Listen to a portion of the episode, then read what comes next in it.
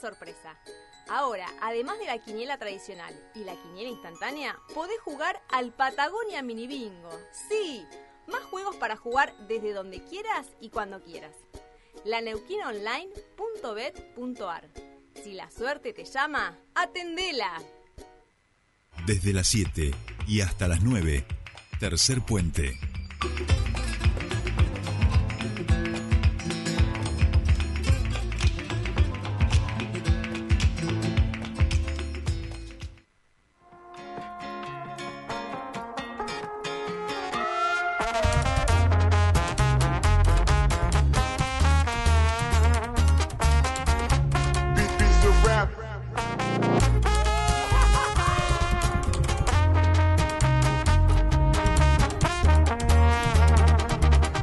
Sigo aquí, ando varias noches sin dormir. Estoy pedo, no te voy a mentir. Le hablé a otra morrita al deducir que te perdí. Y ya no hay más cosas que contigo quiero hablar.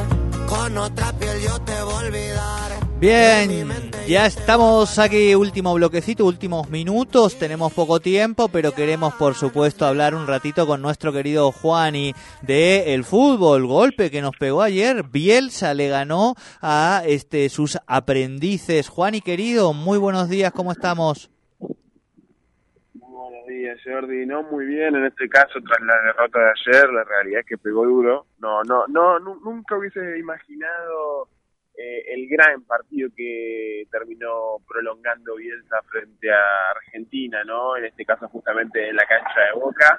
Terminó ganando muy justamente Argentina 2 a 0 y con bastantes polémicas que pasaron dentro de la cancha. Sí, totalmente, pero lo cierto es que eh, le ganó a Brasil el equipo de Bielsa, le ha ganado a Argentina eh, siendo superior, digamos, así que eh, claramente se nota que el cambio de entrenador le está haciendo muy bien a un Uruguay que se lo mostró muy compacto, con muchas ganas y por supuesto muy batallado como suelen ser los clásicos rioplatenses.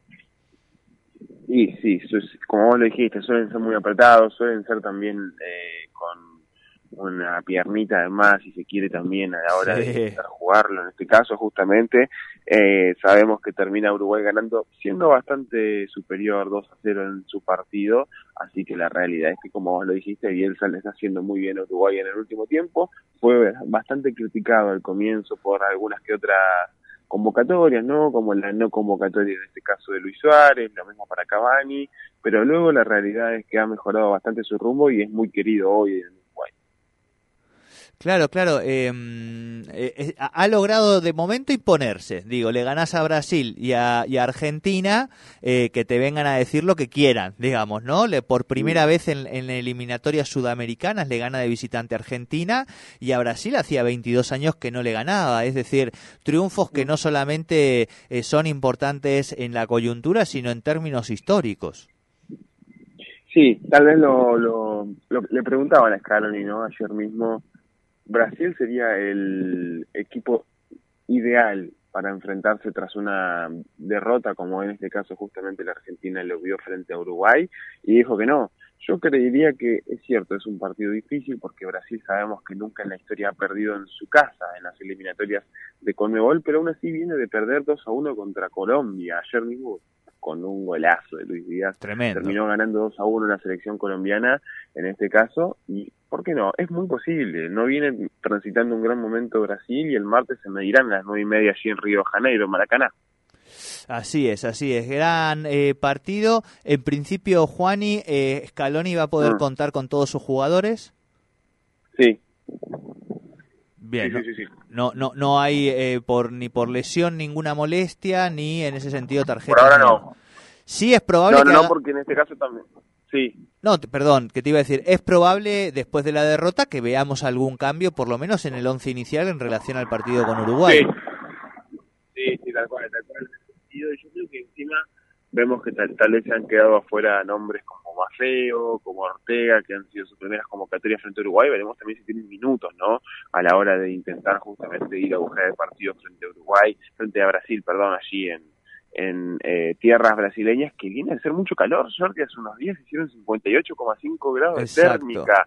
Allí en Río de Janeiro tiene que cuidarse de la selección argentina cuando esté jugando ahí.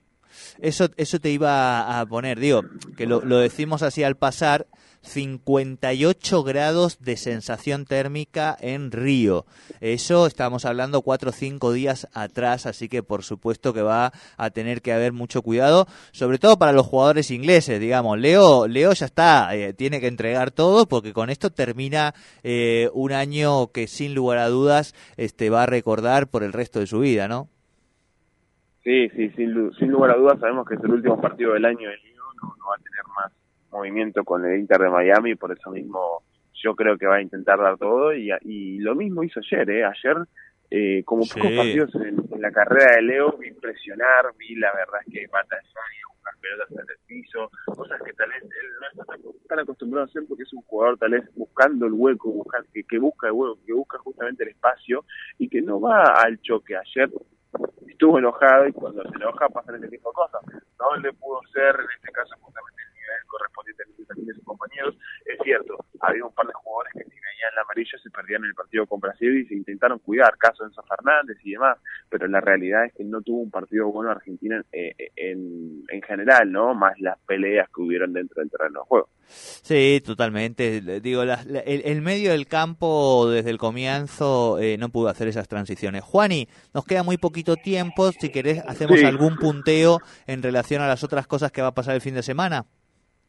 Sí, porque será eh, se van a disputar la, la, novena jornada de las eliminatorias en la Eurocopa, Jordi, en este caso hoy mismo viernes, Kazajistán San Marino, Moldavia Albania, Finlandia, Irlanda del Norte, Inglaterra contra Malta, Italia contra Macedonia, Polonia contra la República Checa y Dinamarca contra Eslovenia. Mañana sábado, Armenia, Gales, Letonia, Croacia, Bielorrusia, Andorra, Países Bajos, Irlanda, Francia, Gibraltar, Suiza contra Kosovo, Israel contra Rumania y el domingo Hungría, Montenegro, Serbia, Bulgaria, Bélgica, Azerbaiyán, Suecia, Estonia, España, Georgia, Escocia contra Noruega, luego Portugal contra Islandia, Bosnia, Eslovaquia y por último eh, contra Luxemburgo, lo que veremos el fin de semana, más la Fórmula 1 que se encontrará el mismo domingo en Las Vegas. Desde el 1982 no se corría en Las Vegas, este año el calendario de la Fórmula 1 lo vuelve a agregar y a las 3 de la mañana del domingo 19 de noviembre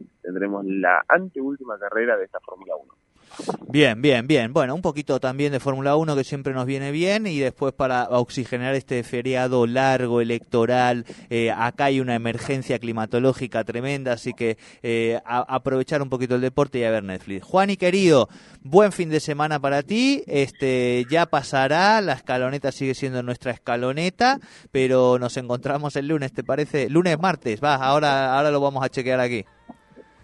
Sí, sí, señor, sí, señor. Nos estaremos encontrando, si no es el lunes, el martes, estaremos aquí, obviamente, a, pie de cañón. Sabemos que el martes encima será el partido entre Brasil y Argentina, así que haciendo la previa aquí en Tercer Puente. Me encantó. Abrazo grande, amigo. Descanse. Nos vemos. Hasta aquí nuestra columna de deportes con Juan Ignacio Virtapaja y nosotros así con Shakira que se llevó un Grammy con el gran Bizarrap nos vamos despidiendo. Que tengan un excelente fin de semana.